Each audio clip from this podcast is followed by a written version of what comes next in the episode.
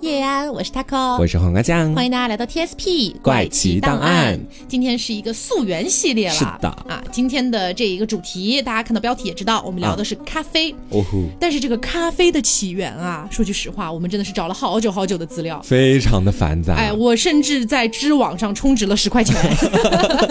就查阅一些就是这个文献啊什么之类的、期刊之类的。对，因为我觉得咖啡算是一门学问嗯了，就基本上大家如果是生活在城市里面的话，嗯，经常可能会看到一些咖啡馆什么的，对对对然后你每当走进去，我不知道是不是你们都跟我一样哈，我看着那个咖啡店员给我提出的一个又一个问题， 我真的是懵逼呀、哦我说随意都好，你喜 欢，一般我都是这么回答的。嗯，所以我们今天呢，相当于是站在一个就是呃，可能普罗大众吧，对于咖啡这个东西没有太深入的了解，嗯比如说它的豆子的种类呀、它的一些这个种植地呀、等等的，嗯没有那么清楚。然后我们来给大家做一个溯源，就先看一下它一开始怎么起源的，是的然后怎么扩散到全球的，以及到我们现代来说的话，大家如果去啊、呃要选择一个咖啡，你可以进行一些什么样的选择？嗯，那么同时这期节目呢，呃，因为涉及到一些比较专业的一些知识，我还请教了一个我们做好事不愿留名的一个朋友。哦，这个朋友是一位咖啡大师，他不是自己爱喝而已，而是他自己会去制作咖啡，啊，名字就叫咖啡大师、是因吗为？他不愿意留 名。叫对，咖啡之神。呃，咖啡之神，他呃提供了很多的一些信息，非常感谢他。嗯然后同时为什么想到做这一期哈，是因为我们最近发现了一个呃，算是我们自己私藏的一个小众咖啡品牌。哎这个品牌呢，他们是做冻干咖啡的。嗯，然后我们去接洽了一下，哎，没有想到他们也是有一个比较好的意愿、啊。非常想要跟我们合作呢。对，没有错。那今天就要给大家介绍一下这个国潮咖啡品牌，它的嗯名字叫做圆上，圆圈的圆，上下的上。那么除了感谢圆上咖啡赞助本期节目之外，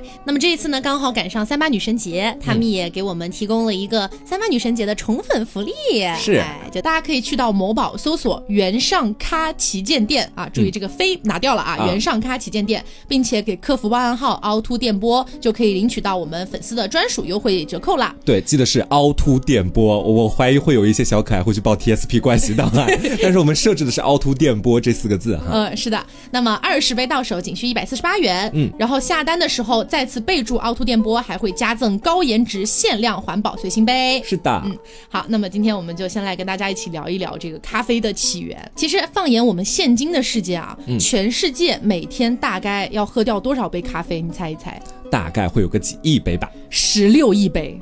每一天啊，基本上平均下来是十六亿杯咖啡。让我想到某个奶茶的那个广告词，可以绕地球多少多少 圈。对，然后咖啡是世界三大饮料之一，嗯，这三大饮料指的是无酒精的哈，嗯也就是茶、咖啡和可可这三个。如果加上酒的话，就会变成世界四大饮料嗯这个样子了。好，那我们接下来就来说到人类和咖啡它们的缘分究竟是从什么时候开始的呢？嗯，我们说咖啡这个词啊，其实来自于阿拉伯语，它的阿拉伯的原单词其实是非常复杂，我个人也不认识的。好，来我我给我来给大 啊好家你来讲给一大讲家啊讲，你。语言天赋好一哎，些。虽然说我的这个阿拉伯语啊没有学习 过嗯啊，甚至是这样子的，就我们现在知道的这个咖啡这个词嘛，其嗯实一般大家都是 C O F F E E，就是那个 coffee 这个是词的是来源自英语的嘛。那英语的这个 coffee 这一词，其实一开始是来源自荷兰语的，荷兰语的这个咖啡叫做 coffee，就是 K O F F I E 这个词。哦，而荷兰的这个 coffee 这个词是荷兰的商人从土耳其的另外一个词叫做 cave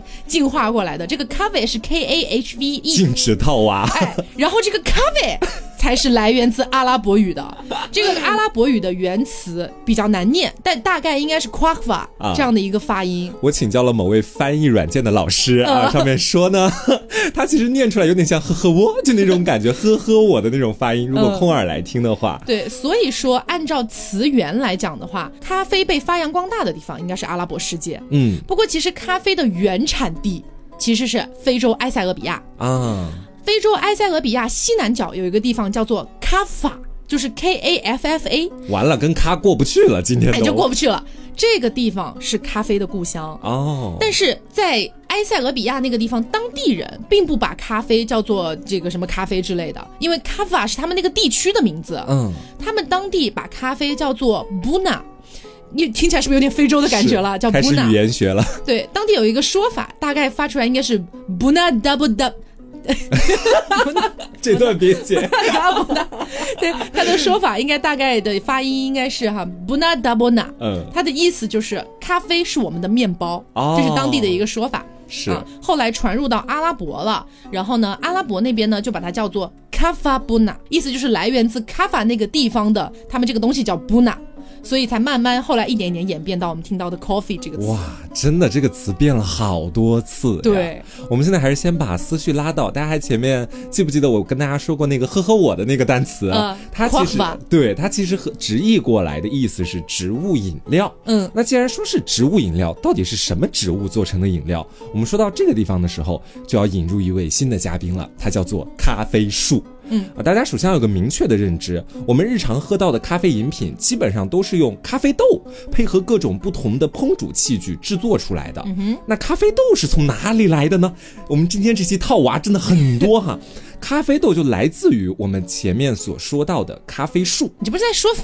话吗？ 那咖啡豆是从天而降的，是吗？ 那你知道咖啡豆是咖啡树的哪里才能够种子得呀到啊？可以这么理解。嗯一般来说，咖啡豆呢其实就是咖啡树果实里面的那个果仁。嗯，我们日常喝到的咖啡就是用适当的方法去烘焙咖啡豆而制作而成的。嗯，你就可以把它简单的记忆为啊，咖啡树里咖啡果，啊咖啡果里咖啡豆，器具烘焙咖啡豆，美味咖啡端上 桌。 什么？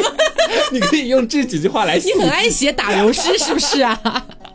好，我们接下来再说到人类是从什么时候开始发现咖啡树这种神奇的原料的？其实，咖啡树前面 Taco 也讲到了，它是原产于非洲的埃塞俄比亚西南部的那个高原地区。嗯，埃塞俄比亚就是我们在希腊神话里说到的波塞冬出差的那个地方。 我这里也能联动啊！ 我觉得说，其实关于咖啡树究竟是如何和人类产生不解之缘，有非常多的说法。今天就给大家来列举两种目前是最受到大家所认可的。对，因为实际上这个咖啡真正的起源就是谁第一个把咖啡豆变成了咖啡这种饮品的，其实没有一个比较明确的书面记载，嗯所以很多都是流传的传说了。是我们说第一种说法哈、说在一千多年以前，有一位牧羊人，他每天啊都悠哉悠哉在那儿牧羊呢。有一天闲着没事干，就开始观察自己家的羊群，看他们吃的什么呀，啊，然后再看他们在草地上休息的好不好呀。啊，突然发现说自家的羊吃了某种神奇的植物之后，就变得非常的兴奋活泼，嗯，每天半夜三更还能在羊圈里面蹦迪的那种感觉，嗯于是，这位牧羊人就不断的挖掘与探索，成为了一个杂学家，开始研究咖啡了。之后，就让他发现了咖啡这种神奇的东西。嗯，还有一种说法，说是在很久很久以前，森林里面突然有一阵野火烧了起来，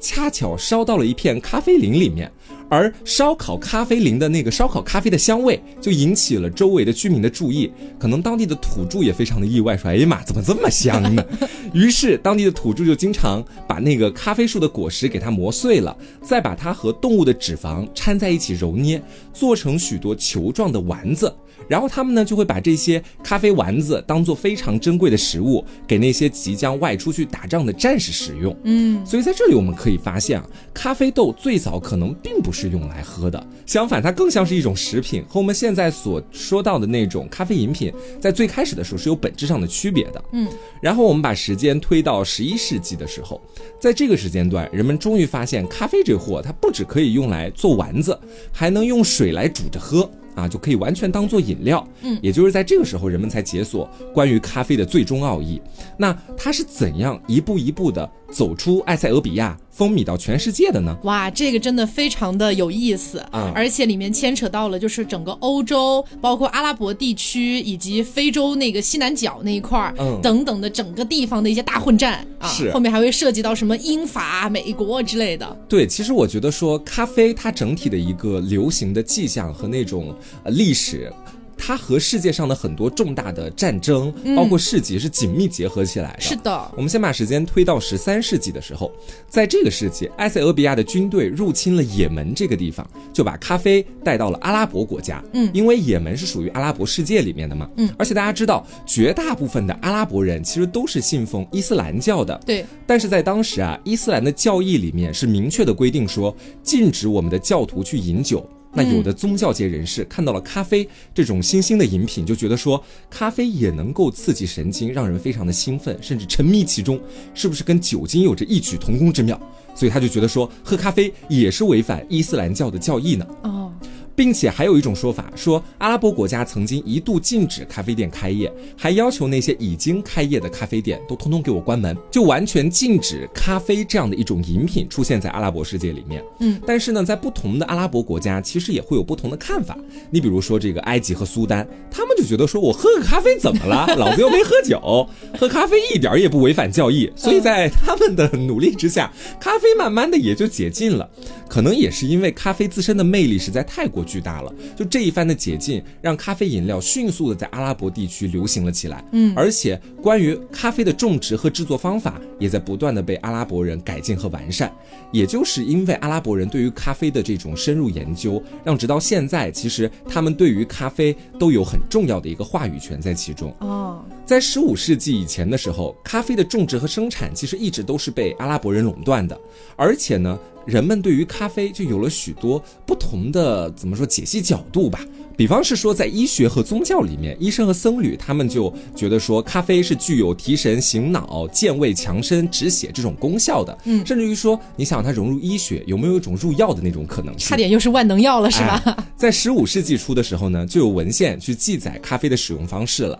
并且在此时期呢，还把喝咖啡融入到了宗教仪式当中。嗯，你敢相信？就可能在仪式当中突然说，大家一起来喝杯咖 啡吧。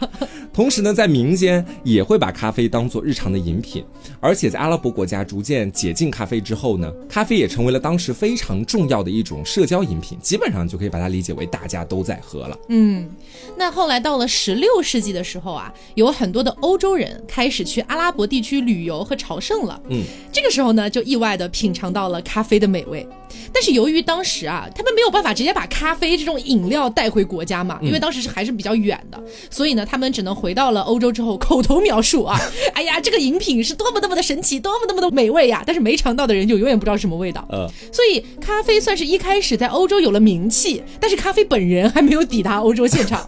是直到一六一五年的时候，威尼斯的商人才正式的把咖啡引入到了欧洲，而且卖的超级贵。嗯，那像刚刚黄瓜讲的，在这个阿拉伯地区，他们都是这个穆斯林嘛，就是伊斯兰教嘛，所以引入到欧洲之后，一开始天主教觉得不行啊，哎，你这个是异教徒的饮料啊， 啊所以呢，在一些欧洲国家也变成了违禁品。哦最后这个东西啊，就是彻底惊动了罗马教皇，叫做克莱蒙八世，他觉得说我只听一面之词那是不能够的，嗯所以他决定亲自浅尝一下咖啡的味道， 然后他喝完之后他就说，嗯为什么魔鬼的饮料这么好喝呀？ 就我们之前讲猎杀女巫的时候跟大家说过，就是天主教觉得说，只要不是他们的教徒，那很有可能就是异教徒，嗯是这样子的。所以说，这个罗马教皇就觉得呀，这么好喝的饮料让异教徒独享，那也太可惜了。嗯 然后就开始为咖啡豆祈祷祝祝福， 我看到这个了，祝福了咖啡。对，所以从此开始，这个咖啡才算是真正的进入到了欧洲。啊、然后关于咖啡进入欧洲，还有另外的一个故事，也可以跟大家分享一下哈。说是在一六八三年的时候，当时土耳其的军队围攻维也纳，这场战争最后以土耳其军队失败告终了。嗯但是在失败撤退的时候，有一位波兰的士兵在土耳其军队的营房里面发现了一袋黑色的种子。啊、被土耳其留下的，哎，如果换做是其他人，可能就直接说这什么东西啊，直接把袋子就丢掉了。嗯但是这个士兵曾经在土耳其居住过，他知道那个就是咖啡的种子。嗯，诶，突然之间就嗅到了一丝商机，嗯于是他没有返回部队，啊偷偷潜 逃了。他去干嘛了呢？他带着这袋种子在维也纳开了第一家咖啡店。嗯，所以就有欧洲的学者认为啊，咖啡之所以能够在欧洲大陆普及，必须要感谢的是土耳其人。如果奥斯曼帝国的土耳其士兵没有在维也纳之战的时候丢失那一袋咖啡种子，那么欧洲的第一家咖啡馆或许也就不会出现了。嗯，那欧洲人正式接受咖啡的时间，可能还要继续往后去推迟。嗯，而且维也纳是一座很大的城市，嗯当时有很多人出行都会选择马车，而这个马车的车夫哈，他会一边驾着车一边喝热咖啡。嗯但你想，那个马车多少是有点颠簸 的，对不对？对就那个热咖啡，万一洒自己身上了什么的，于是他们就在热咖啡上面挤上了厚厚的鲜奶油，哦以此来作为保温，然后同时也不容易洒出去。这就是最原始的维也纳咖啡。哦，原来是这样来的。，对，而且那个时候的欧洲，它其实更原始哈，就更普遍的一些饮品其实是啤酒或者红酒，嗯甚至连早餐也是配酒的，所以呢，就很容易怎么说，一大早起来呃就喝酒，然后就进入一种微醺状 态。醉生梦死的。 对，后来改成了早上喝咖啡之后啊，人们就发现，哎，大家的工作效率大大的提高因为它了。提神醒脑嘛。对，所以也就可以说是这杯小小的咖啡，让整个欧洲都醒了过来。对，人们开始在咖啡馆啊谈人生、谈理想、聊艺术、聊政治，甚至还催生了启蒙运动与法国大革命。哦，有一定的间接作用。对，而且我还看到有一些资料说哈，当时其实，在欧洲有两个场景是有很鲜明的对比。嗯，一部分人是在一起喝酒寻欢作乐，场面简直非常难看， 看过的人都摇头，觉得说太乱了啊！你们这个简直喝完酒之后在瞎搞。嗯另外一边人呢在干嘛？在品咖啡。嗯你会发现品咖啡的那一桌非常的安静。优雅。对，非常的贵族，所以说你就可以看出酒和咖啡是能够给人带来两种完全不同感觉的饮品。嗯，那么我们说，当咖啡传到欧洲以后啊，很快就受到了当地的贵族阶级的追逐。嗯，因为他们觉得咖啡啊这种饮料充满东方的神秘 色彩，而且口感很富于浓香，而且呢，在贵族的哄抢之下，啊这咖啡的身价也跟着水涨船高，甚至产生了对于咖啡的一个新的称号，叫它“黑色的金子”。哦，当时的贵族就特别流行，在一些特殊的日子里面，互相赠送咖啡豆，表示祝福，祝你健 康，啊那个那个教皇祝送你福咖三啡千，万。 对，或者是送给久未谋面的那些亲友，表达对他们的祝愿。嗯，祝愿是一方面，另外这个咖啡其实也是也是一种身份的象征。我送你咖啡，证明什么？证明我家里有钱，现在我能买得起黑色金子送给你。啊，而且黑色的金子咖啡豆在接下来的这个大航海时代里面，借由海运的传播，也就慢慢的把全世界都纳入到了咖啡的生产和消费的版图当中。嗯，然后我们再来说一下哈、在这个大航海时代的推进之下，嗯咖啡是如何一步一步的可能走入一些其他国家或者地区的版图当中。在一六九零年的时候，一位荷兰的船长航行到了也门这个地方，得到了几株咖啡苗，嗯他就把这几株咖啡苗带到了印度尼西亚，哎，没想到在印度尼西亚种植成功了，咖啡又成功征服了一个地方的人，关于印尼的这个事情，其实还没这么简单。嗯就是在一六一六年的时候，荷兰的商人就曾经偷偷的把这个咖啡树苗从也门偷渡啊，到了阿姆斯特丹这个地方。嗯但是由于阿姆斯特丹实在是太冷了，所以咖啡根本种不起来，它只能在温室里搞一搞。但是一直保留了这个咖啡的这个树苗。嗯，后来荷兰占领了这个印尼之后，哎，就发现印尼的这个土地适合呀， 哎，于是就开始就发展殖民地嘛，啊然后就在这个地方种咖啡。于是到了一七八零年左右，印尼就变成了当时世界上最大的咖啡出产国。哦，当时印尼最出名的是爪哇咖啡，嗯这个咖啡非常神奇，酸度非常非常低，趋近于零的感觉，然后口感也非常的香醇，所以就是广受好评嘛。但是呢，这个爪哇咖啡哈，它在十八世纪的时候遭受了一次灭顶之灾，为啥呢？是什么呢？就是席卷而来的一个病，叫做叶锈病，嗯就导致当地的这个咖啡豆啊，这个树苗全部都大片大片的死亡。哦，是植物的病是吧？哎植物的病 我以为是植物的人病得病了。对，所以呢，当时印尼的阿拉比卡豆几乎是全面阵亡。嗯之后是荷兰商人从非洲引进了另外一种抗病能力非常强的叫罗布斯塔种，这才稳住了印尼的咖啡业。哦，那我不知道刚刚提到的这个阿拉比卡和罗布斯塔这两个名词，有没有一些略懂咖啡的朋友是有一丝丝耳闻的呢？完了，我是觉得希腊神话那种感觉又来了。没有没有没有，这是呃，目前来说就是市面上大家能够见到的咖啡，很有可能都是阿拉比卡或者罗布斯塔种，哦，哎，是这个样子的。就是我们来说一下咖啡豆它的一个具体分类哈，因为刚好提到了嘛，嗯，就是现在世界上主要有的三大原生种的咖啡豆，就是阿拉比卡、罗布斯塔，还有一个叫利比里卡，但是利比里卡占的份额太小了，所以我们这里暂时不讨论哈，嗯就讨论阿拉比卡和罗布斯塔，还是比较好记的吧，阿拉比是卡、罗布斯塔，也对就这俩复杂的名了。对，那这两个原生种呢，它们分化出了一百多种咖啡种类。那所谓的这个阿拉比卡和罗布斯塔，我们到底要怎么理解呢？哈，我举个例子啊，比如说我现在把咖啡豆啊，把这个所有的豆种比喻成人类。那请问，人类里面是不是有黄种人、白种人、黑种人？嗯，那这个黄种人、白种人、黑种人，就相当于是阿拉比卡、罗布斯塔和利比里卡。所以说，像阿拉比卡和罗布斯塔这种东西，对应到人类的种族划分里面，就有点像是这个人种的感觉。嗯啊，那前面提到，现在市面上流通的最多的是阿拉比卡和罗布斯塔这两种嘛，这两个有什么区别哈？跟大家说一下，就是阿拉比卡豆的话，它的种植海拔要求比较高，罗布斯塔的要求比较低。然后呢，阿拉比卡的咖啡因含量比较低，罗布斯塔比较高。他们俩很多东西都是相反的。那比如说阿拉比卡的这个风味也会比较复杂，然后罗布斯塔呢就相对来说平庸一点，以及就是阿拉比卡的抗病虫害的能力比较弱，那这个罗布斯塔就比较强。他俩就在各种极限互补。对，然后呢，以及就是阿拉比卡的种植难度会比较高，而罗布斯塔的种植难度不高，嗯以及最后就是阿拉比卡的价格相对来说比较高，而这个罗布斯塔相对来说比较低。哦，但也不能，这这些都是相对的，不能说绝对。嗯因为如果说你有一种就是罗布斯塔就是顶级的一个配置的一个豆种，它可能也会比普通的阿拉比卡的豆子要贵，但嗯是只是相对来说啊，总的来讲，罗布斯塔还是要便宜一些的这个样是子。然后品质上呢，可能是呃没有阿拉比卡的风味这么这么复杂、这么丰富这样的感觉。嗯。那么在节目的开头的地方，我们不是有提到，就是说我们最近发现了一个比较小众的一个国潮咖啡品牌嘛，嗯，这个品牌就是原上哈。那原上他们用到的这个豆子也是阿拉比卡豆， 那原上咖啡不但用的是阿拉比卡豆，他们用的还是四千英尺高海拔的超精品阿拉比卡咖啡。那这个种植高度的咖啡风味呈现起来会更有层次感一点，这也是为什么说原上咖啡喝起来比别的品牌咖啡更好喝的一个原因。所以相对来说品质还是比较不错的。是，然后这次为大家推荐的呢，就是原上咖啡的燃脂小子弹。嗯，这个东西呢，它就是造型比较小巧可爱啊，紫色的，然后很方便携带。是，然后给我留下最深刻的印象的其实是它的那个冲泡速度。嗯，大家都知道现在有很多的冻干咖啡嘛，有一些咖啡真的是你要均匀的给它搅拌半分钟，对它才能够完全化开，然后你悠哉悠哉的喝下去。他们家的这个就是三秒钟啊，官方是这么说的，但是在我的那个实际行动里面，基本上就一筷子搅两下，完全化开，然后里面不会有什么残渣。嗯，以及原上的这个燃脂小子弹，它比普通的黑咖啡多添加了一百八十毫克的绿原酸。嗯，这个东西就可以帮助大家有效的去抑制糖类的吸收，特别是比如说你是呃久坐不运动的打工人啊，然后过年之后大吃大喝的朋友们，是可以用它来帮助自己清肠通便的。大牌特牌，对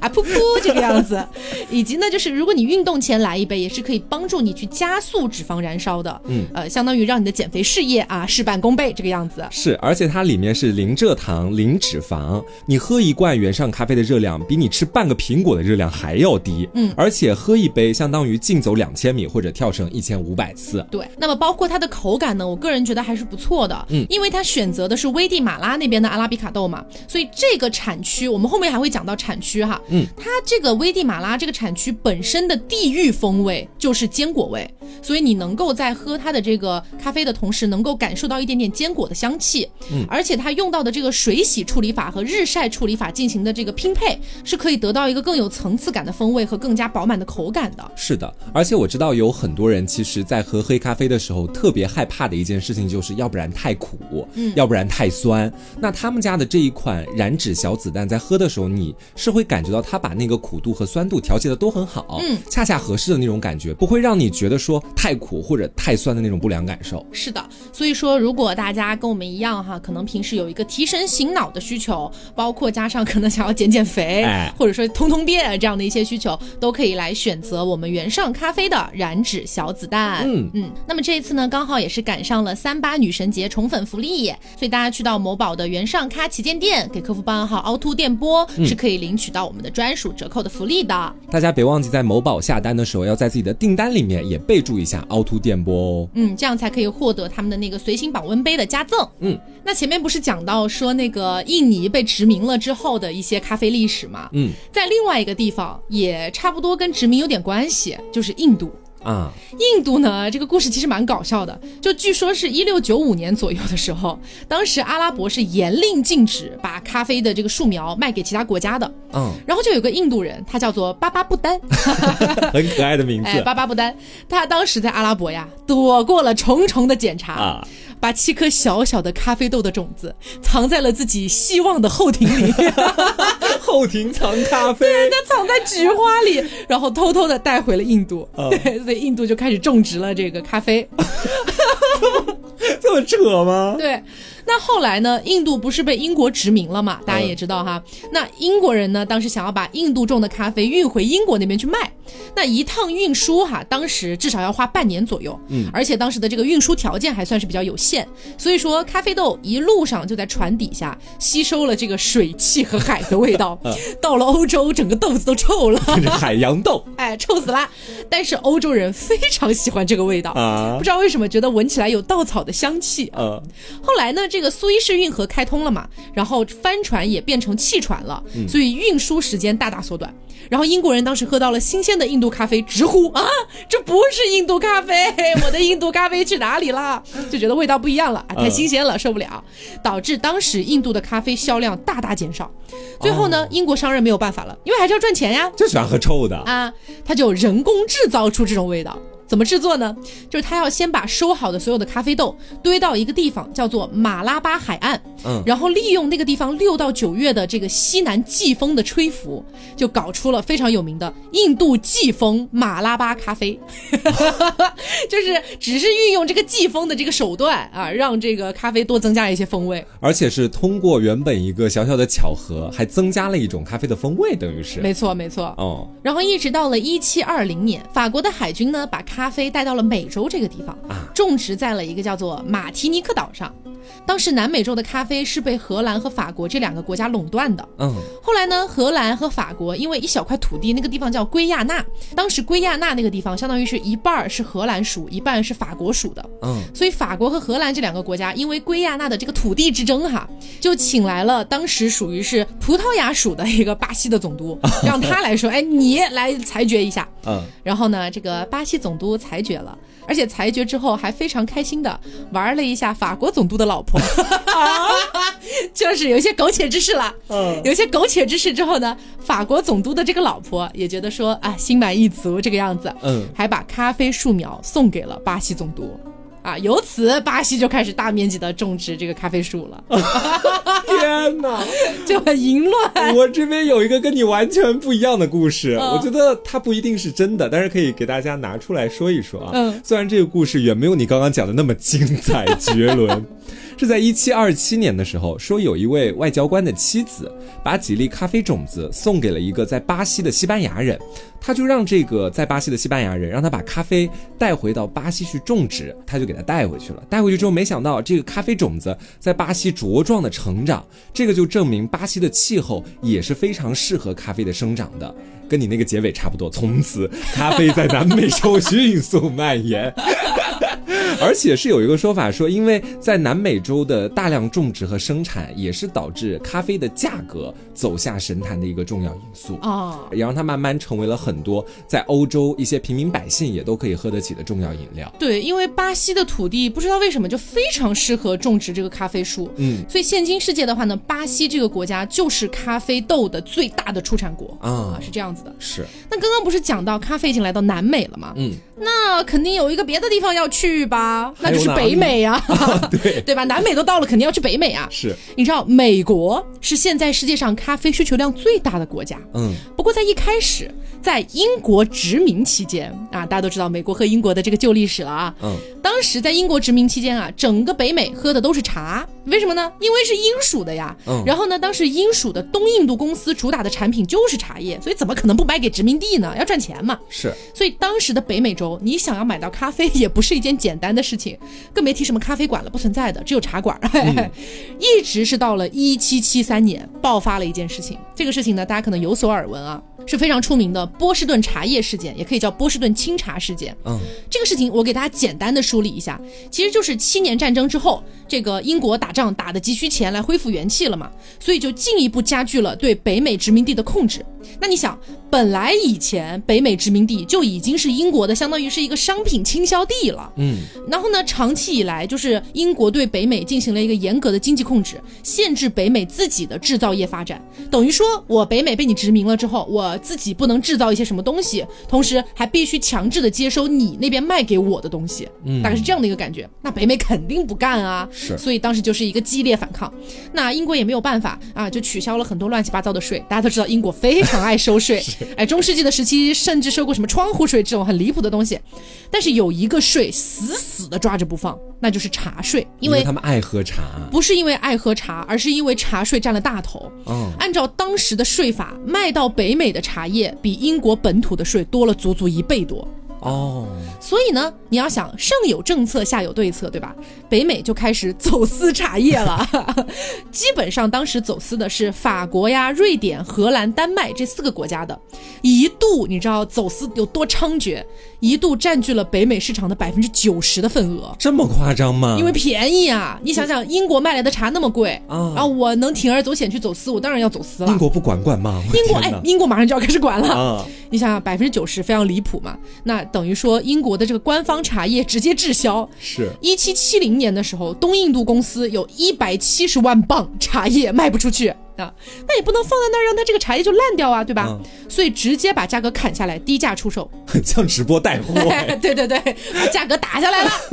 本来官方茶叶降价应该是个好事情，对吧？但是二道贩子不干啊，嗯你等于这是断我财路、动我蛋糕了呀抢！我饭碗了。啊，所以结合上本来就积怨已久的民愤，以及茶叶二道贩子的推动，北美民众开始和英国政府抗衡，拒绝喝茶了。嗯，当时就有很多的美国人直接开始改喝咖啡了，哦，并且就说，如果你喝茶，你就是英国人，你就跟英国人站在同一条船上。你就是叛徒，哎，所以咖啡一度成为了爱国饮料。 最大的牟利方竟然是他。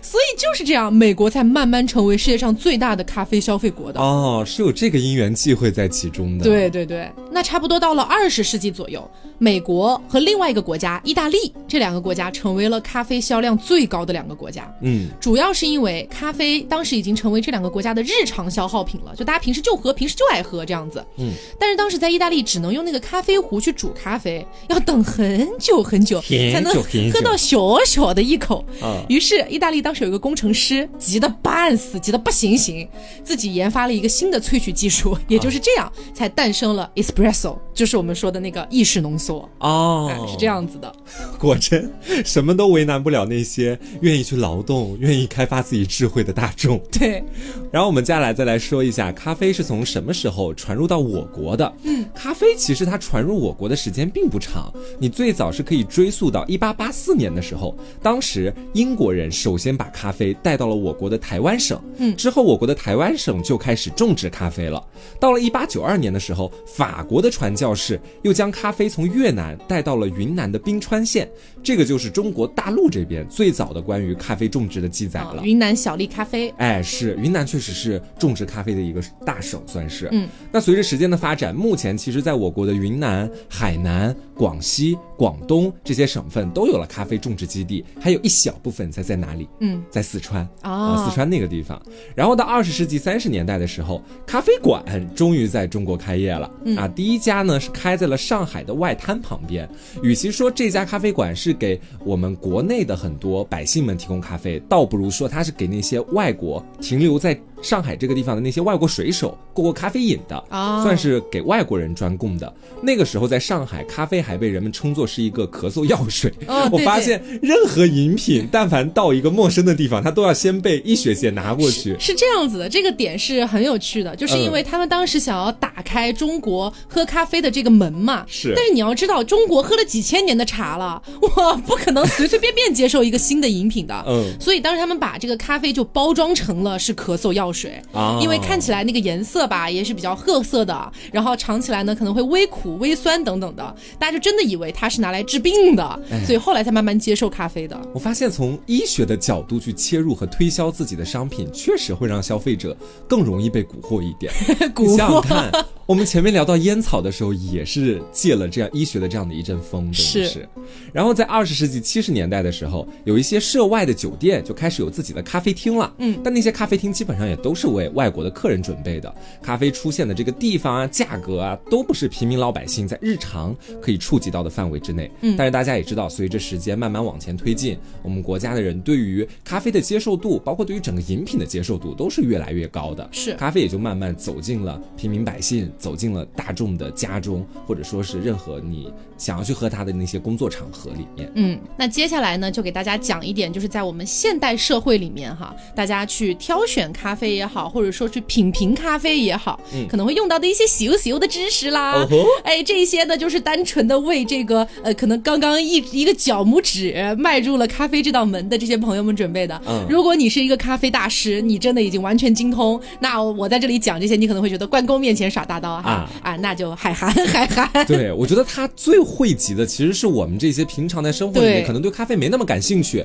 但是有的时候会要进到一些咖啡馆里没面。错，啊，这时候你就很懵，你就面对那些营业员的问题，就像我开头说到的，你 不知道该回答什么。我觉得你听完接下来这一段，你就下一次知道在咖啡馆里怎么挑选咖啡了。啊，是的，好，首先我们来说一下，前面我们不是有提到阿拉比卡和罗布斯塔这两个种嘛？嗯，我们前面不是说了，它如果类比到人类里面，就应该是黄种人、白种人这种概念。是，那么接着往下来分，黄种人里面是不是又能分出中国人、韩国人、日本人这样的一些概念？是，所以，像阿拉比卡这个大种下面还可以继续分出不同的种类，比如说有的叫铁皮卡、波旁、卡杜拉这些品种。嗯，不同的品种可能会有不同的咖啡风味。比如说像铁皮卡的话，它其实是阿拉比卡的原生品种，嗯是它本质上是比较清新，而且带有花香的。它可能会有柑橘系的一些清淡的酸味和柔和的香味，这是它的一个特征啊这。铁皮卡，对啊铁皮卡，那波旁的话呢，也算是阿拉比卡的一个原生品种之一，只不过它是铁皮卡的突变种。波旁是带有比较浓厚的香气和层次比较丰富的酸味的，嗯，所以像这种细分的这种小类别哈，它是都会有一些或多或少的区别的。但是实际上，你不能够单纯的根据咖啡豆的品种来判断口味，为什么呢？因为还要结合上产地。嗯，因为每个地方的这个气候不一样，土壤不一样，种出来的咖啡豆在口味上是一定会有一些些区别的。比如说巴西这个地方，它种出来的咖啡豆可能会带有巧克力的味道，哦，哎，这然么后奇妙，对对对，然后像肯尼亚、埃塞俄比亚这样的地方可能会有水果的风味，嗯，以及像印尼这个地方种出来的咖啡豆可能会有辛辣的味道，哦哎，所以是要既要结合它的品种，也要结合它的产地一起来看的。哎，其实这个还蛮好记的。就刚听你说了一通之后，我感觉脑子里已经能把它们联系起来了。嗯就埃塞俄比亚其实算是一个咖啡最早被发现的原产地嘛，对，这地方就是水果风味的。嗯啊，巴西就是巴西巧克力，你这么给它记忆一下。对对对还有另外一个是什么来着？哦，是印尼那边是比较辛辣的味道。是的，嗯但是我这里只是举几个例子，因为世界上还有很多很多的这个出产地，嗯每一个地方可能都会不一样。比如说我们前面提到的，就是印度那个地方，在那个海岸线上，他们会有一个特殊的，到现在为止都还有，就是季风咖啡，嗯就是经过特殊的季风处理的啊等等，其实有非常非常多。那么像我开头讲到的，就是做好事不留名的这位咖啡大师，他给出了我们普通人的一个直接选择路线。嗯，就是一般来讲哈，你要去品评咖啡的话，大部分都是建立在阿拉比卡豆这个品种之上的。嗯，那么在阿拉比卡这个底下，它会出现像我们刚才说的什么铁皮卡啊、波旁啊这些，有很多很多分支嘛。其实普通人真的没有办法做到每一个都记住它可能是一个什么样的味道。所以咖啡大师给我们的建议就是，你去到一个比如说咖啡店里面，你真的要坐下来慢慢的去品尝咖啡的话，一定要和当场的咖啡师多多沟通。啊，就是要不要害怕跟他聊天。有很多人会觉得 他会不会瞧不起我， 他会不会觉得我连这个都不懂？但是咖啡师不会这么觉得。对你说到这个点，真的是让我回想起好几次哈，嗯去那种线下的咖啡馆，就是在线下的咖啡馆，你跟营业员之间的那种聊天模式，和你去饭馆或者说便利店是完全不一样的。嗯我发现他们很乐于和消费者沟通关于口味方面的任何问题。嗯，就他不求的是你赶快点完单，然后赶快我把东西给你上完，你喝完就走。他们不求这个，他们好像还蛮享受于那种和你交流，包括是告诉你一些关于他们家咖啡信息的、嗯那样的一种沟通模式的。是的。那所以说的话呢，呃，如果说你想要第一次去就可以感受到比较明显的某种风味的话，会建议你选择非洲这个产区的一些咖啡豆，因为像这样的咖啡豆的话，它会比较明显的带有一些水果的芬芳在里面，嗯啊，是其他的一些种类里面比较更容易感受到的，是这个样子。啊，那还有一些概念啊，比如说大家可能听说过的蓝山咖啡、猫屎咖啡这些东西，它是什么呢？它跟我们前面提到的那些分类啊，都不是一个概念。比如说像蓝山咖啡，它指的是产自牙买加蓝山这个地方的咖啡。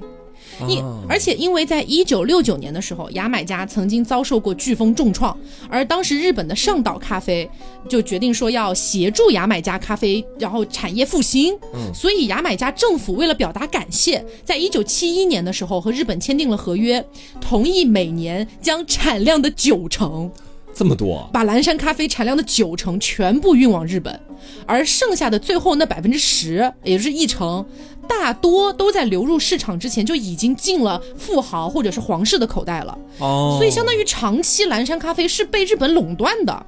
很长一段时间来都是价格非常贵的咖啡豆。但是实际上贵并不代表它一定很好喝。嗯，其实蓝山咖啡本质上它会比较偏酸，而且习惯性的它会被很深的进行一个烘焙，所以性价比其实并不高。嗯，那么还有一个概念就是刚刚说的猫屎咖啡，这个猫屎咖啡，如果大家听说过的话，它其实就是给麝香猫喂咖啡豆，然后再在麝香猫的粪便里面再提取咖啡因这样的一个方式。麝香猫，对，野外麝香猫。哦，相当于是，呃，这个咖啡豆是经过了麝香猫的消化系统去消化过之后的咖啡果实的果肉，嗯，用用这个东西来提取咖啡因，所以说这个咖啡豆会带有一点类似麝香的味道啊。嗯这个女 孩子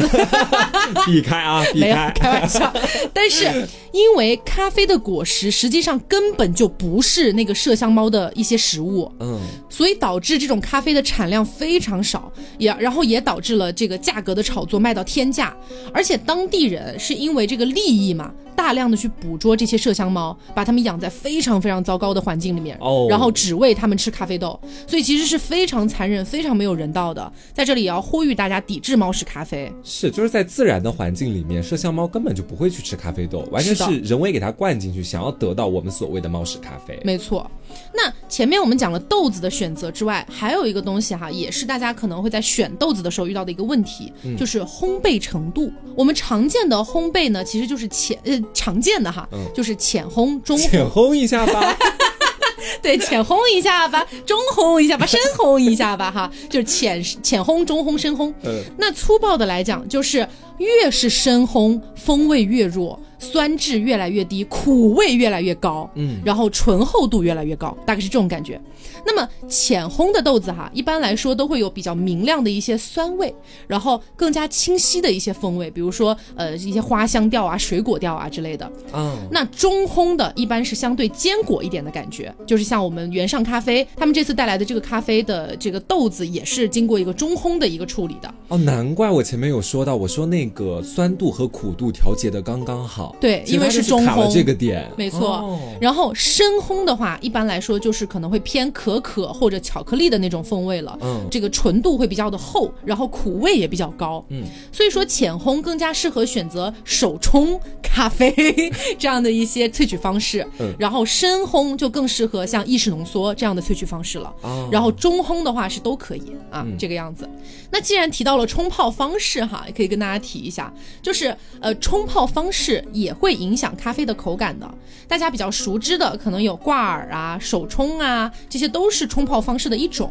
但是如果你只是一个咖啡新人小白，一般不用太在意冲泡方式带来的不同，你都可以感受一下。时间久了之后，你自然而然慢慢的也就会体会到不同的冲泡方式带来的不同感受了。嗯如果在这个地方就开始在意冲泡方式的影响的话，可能会稍微有点进阶的感觉了。嗯，那么我们现代人可以选择的喝咖啡的方式基本是三种嘛。第一种，我自己买咖啡豆在家制作；是第二种，买制作好的咖啡，比如说速溶咖啡、冻干咖啡、挂耳咖啡之类的；第三种就是去咖啡馆喝咖啡师调制出来的咖啡，嗯对吧？那我们一个一个来说啊，你要自己买咖啡豆吧，这个呃你还也得再买个咖啡 机，也不是不行，嗯但是等于说它不是每一个普通人在刚刚入门的时候都能做到的，相对来说还是有一些门槛在的嘛。嗯，那如果说你是买已经制造好的咖啡，就是我们前面说的，比如说速溶、冻干、挂耳之类的，这样的方式呢，还是比较推荐给大部分的上班族、打工人的啊因。为方便嘛，比较对快捷，主要就是方便，而且相对来说也比较便宜，比较划算。嗯，那我们要怎么样选择呢？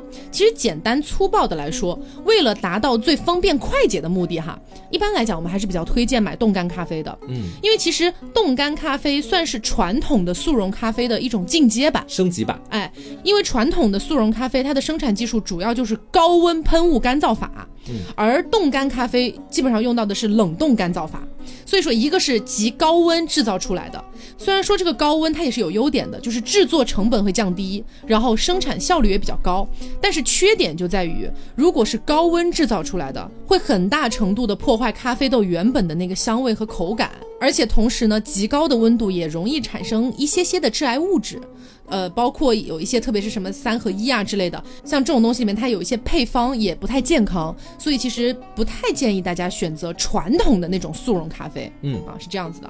那通过冷冻干燥法制作而成的，就是我们常说的冻干咖啡了。它是用极低温的处理方式，去最大限度的保留咖啡豆原本就有的这个风味和营养成分，这也是冻干咖啡目前来说最大的卖点。嗯，而且现在的冻干咖啡基本上你是冷水可以直接冲泡的，非常方便。就比如说这个燃脂小子弹，我已经试了好多次了，就是用那种完全的冷水，嗯然后呢，基本上也能达到三秒即溶的效果。是，啊而且我个人的口味其实是比较喜欢喝冷的咖啡嗯的，所以我基本上从来也都是用冷水给它泡，那个溶解真的是非常的快。是的嗯，那除了用冷水冲泡，你还可以用很多，比如说牛奶也可以啊哎，或者任何液体。是。 但是如果你要用一些，比如说雪碧这种碳酸饮料哈、你可能要注意一点，呃，因为可能会爆， 就是那个二氧化碳大喷发这种感觉。谁会用雪碧冲咖 啡？有的啦。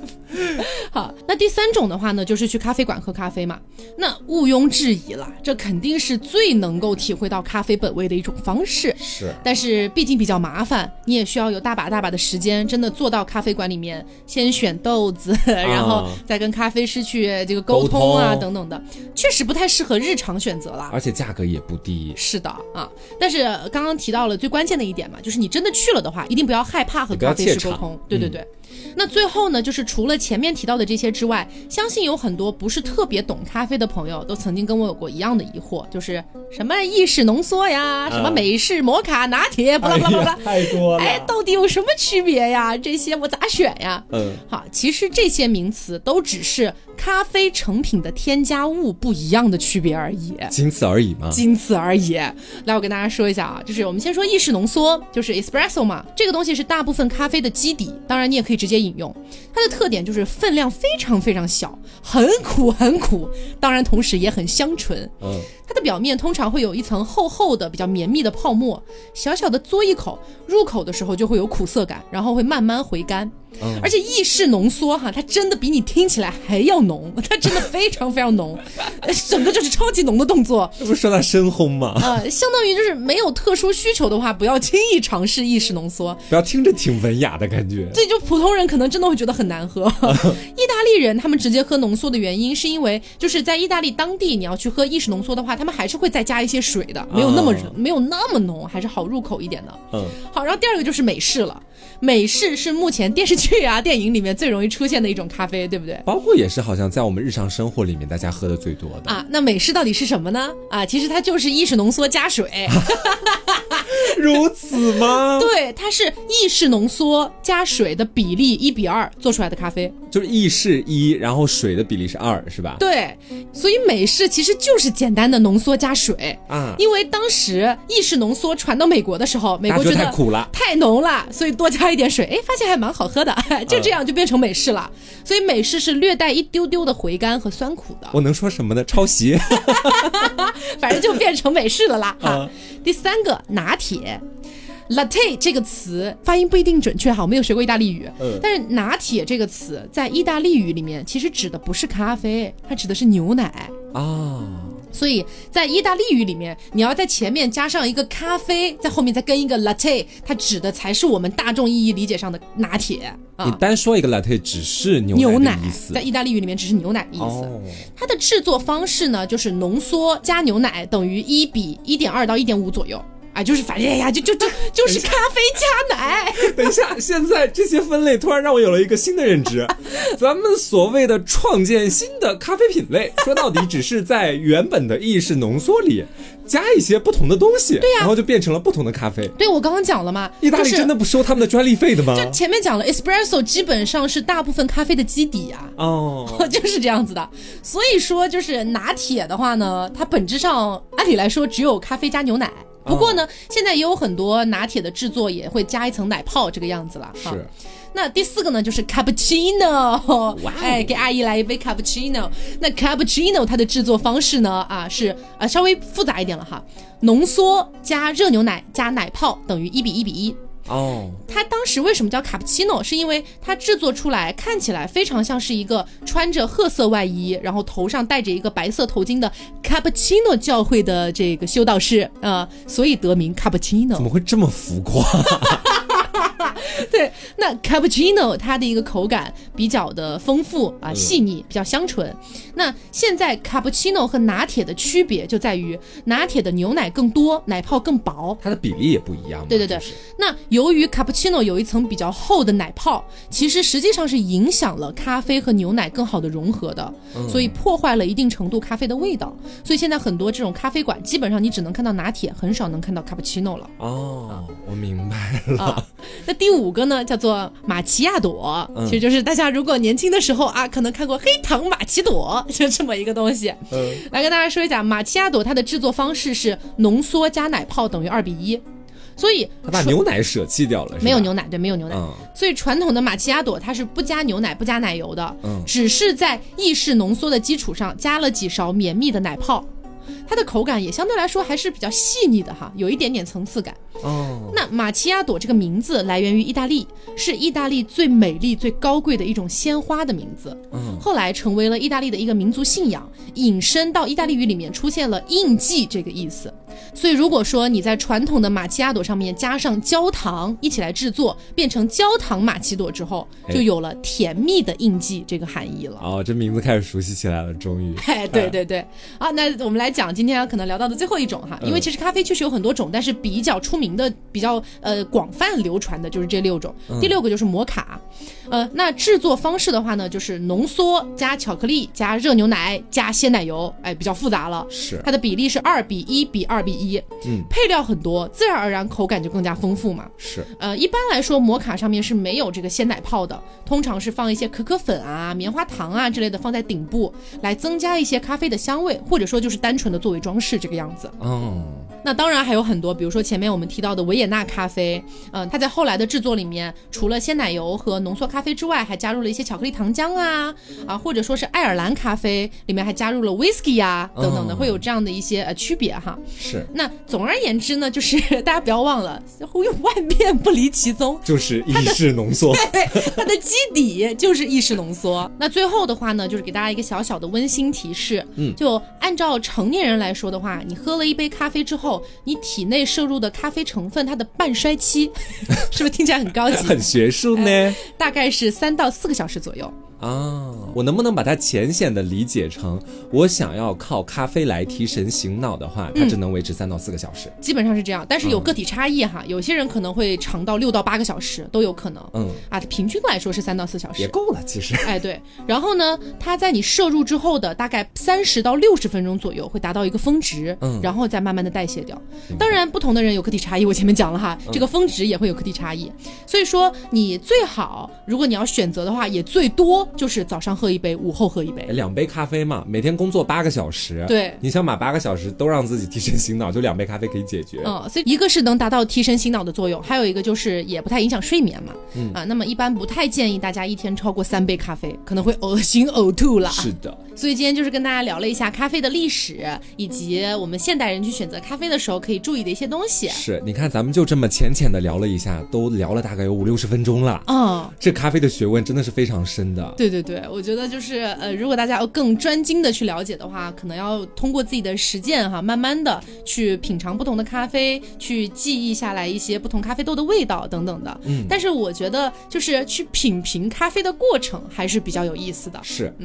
那么节目的最后呢，提醒大家一下，不要忘记了我们的这个原上咖啡在三八女神节给大家带来的宠粉福利。是的哎，就是大家可以去到某宝找到原上咖旗舰店，这是他们的官方旗舰店啊，嗯圆圈的圆，上下的上，然后呢给客服报暗号凹凸电波，然后就可以领取到我们的专属折扣了。嗯，以及不要忘了在下单的时候再次备注一下凹凸电波，然后就可以再次获得一份加赠。嗯，那么今天节目就到这里了，也希望大家能够喜欢。是的那么我是 taco，我是黄瓜酱，那我们下周再见，拜拜拜